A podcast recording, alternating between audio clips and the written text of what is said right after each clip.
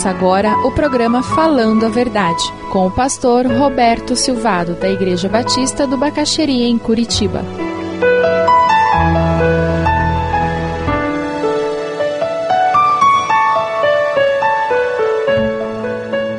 Eu quero exalar um aroma que agrade ao Senhor.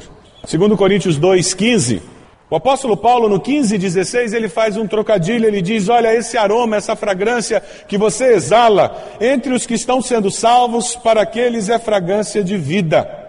Ou seja, quando eu vivo uma vida cristã verdadeira, genuína, autêntica, as pessoas que estão ao meu redor sentem fome de Deus depois de conversar comigo. Você conhece pessoas assim? Que depois de conversar com elas, depois de passar um dia com elas, depois de encontrá-las em algum lugar, e aquela pessoa vai embora e você diz: Nossa, que legal. Dentro do teu ser tem vontade de buscar a Deus, de servir a Deus. Eu me lembro quando eu estava acertando a minha vida com Deus, eu conhecia muito pouco a palavra. Eu não gostava de ler. Quem não gosta de ler, há esperança. Hoje eu, eu sou rato de livro. Deus muda até isso. Mas eu não gostava de ler, então eu não lia a Bíblia, não conhecia a Bíblia. Minha Bíblia, eu tenho a Bíblia daquela época, ela é toda manchada de mofo aqui. Curitiba é muito úmido, né? E sabe, eu me lembro que eu encontrei com uma pessoa. Essa pessoa hoje é pastor em Campinas, numa igreja batista lá. Eu conversei 15 minutos com ele no pé da escada da primeira igreja batista de Curitiba, lá no prédio antigo. Quando aquele rapaz foi embora, dentro de mim eu disse: Eu preciso conhecer a Bíblia como esse infeliz. Eu saí dali com uma vontade de conhecer a Deus, porque ele virava para a esquerda, para a direita, citava texto, falava. O aroma da vida cristã dele me deu fome da palavra, me deu fome de Deus. Quando nós vivemos uma vida cristã genuína, o cheiro da nossa vida desafia as pessoas ao nosso redor a buscar uma comunhão mais próxima de Deus. Dá a eles consciência do que existe e que eles estão perdendo. O que nós queremos é que as pessoas cheguem. Você não precisa enfiar a Bíblia goela abaixo de alguém que não é crente. Por favor, não faça isso. Deixe que o Espírito de Deus faça a obra. Porque quando ele faz, é bem feita. O que nós temos que fazer é exalar esse perfume de Cristo de tal maneira que as pessoas digam: Nossa, mas esse pessoal é muito amoroso. O bom perfume de Cristo ser exalado no nosso lar. E aquele vizinho que vem pegar açúcar, leite, ou que conversa com você, ou que escuta as conversas da família pela janela, que ele diga: Olha, eu não conheço aquela família, mas tem um cheiro de família feliz ali, tem um cheiro de família harmoniosa. Esse é o nosso desafio. Veja os versículos 15 e 16. Aqueles que conhecem a Cristo, eles vão ser desafiados a viver uma vida cristã melhor.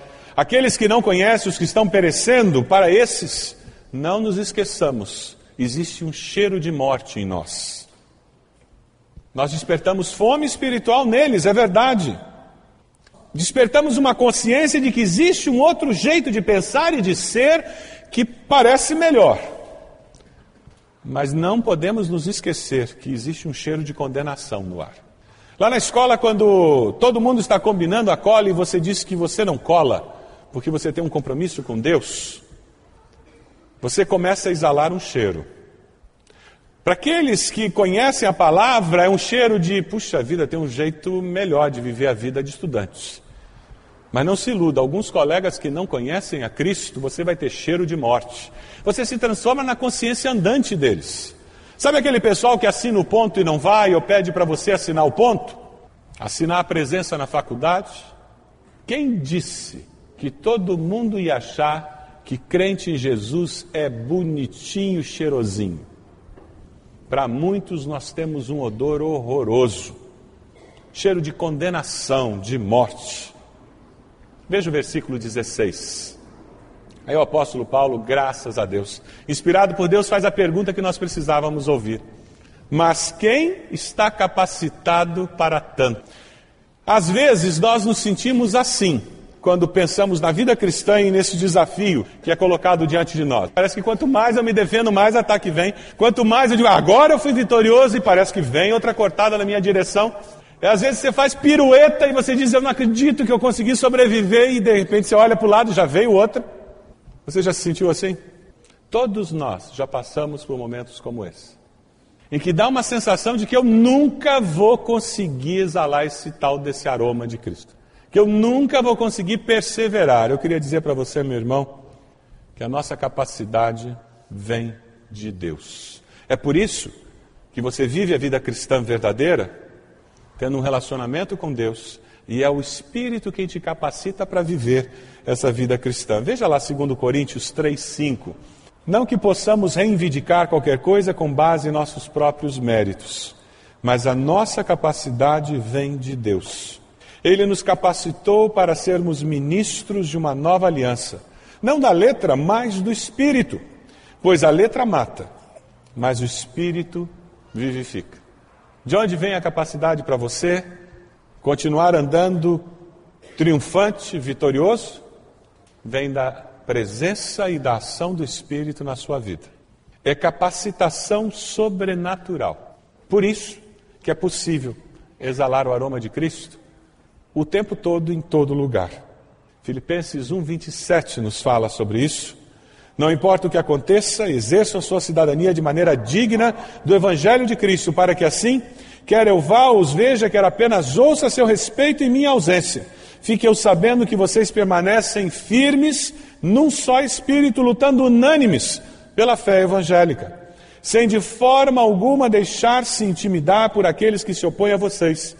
Para eles isso é sinal de destruição, mas para vocês de salvação, e isso da parte de Deus.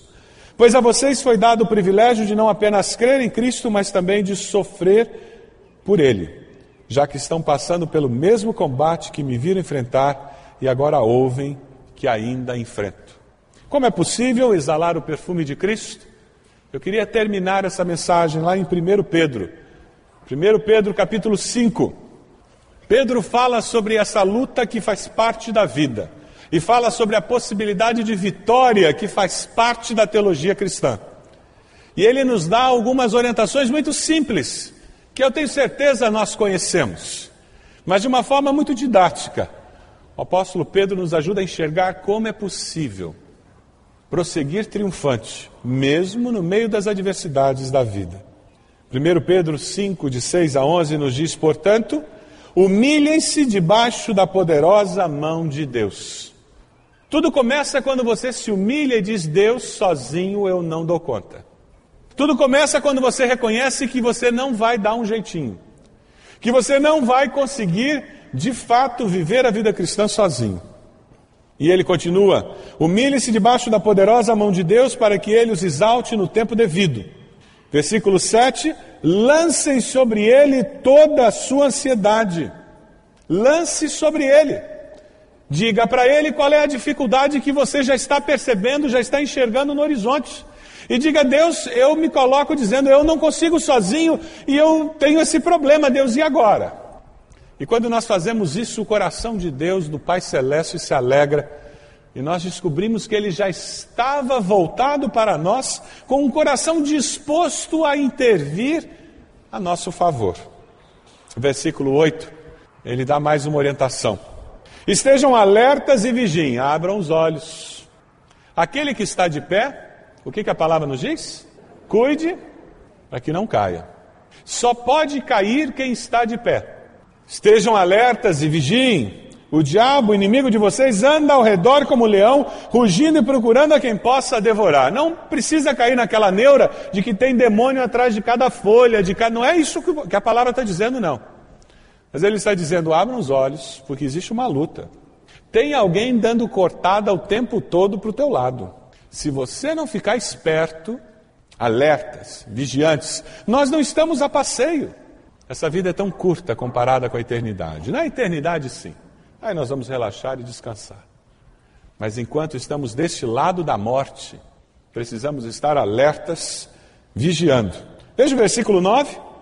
Ele dá mais uma orientação: resista, resistam-lhe permanecendo firmes na fé, sabendo que os irmãos que vocês têm em todo o mundo estão passando pelos mesmos sofrimentos. Fique alerta e resista. Se você está pronto para jogar a toalha, ou jogou a toalha ontem, por favor, cata-la do chão. Em nome de Jesus. Para com isso. Em nome de Jesus. Nós estamos no jogo.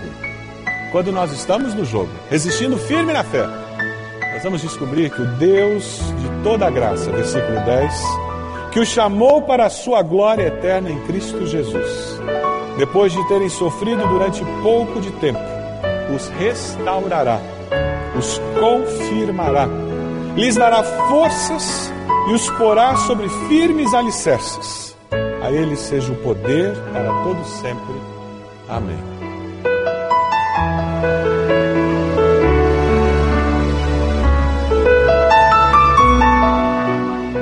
Você deseja adquirir a mensagem que acabou de ouvir, ligue para 41 33630327. Mencione o título ou o dia da mensagem e envie um e-mail para vida@ibb.org.br.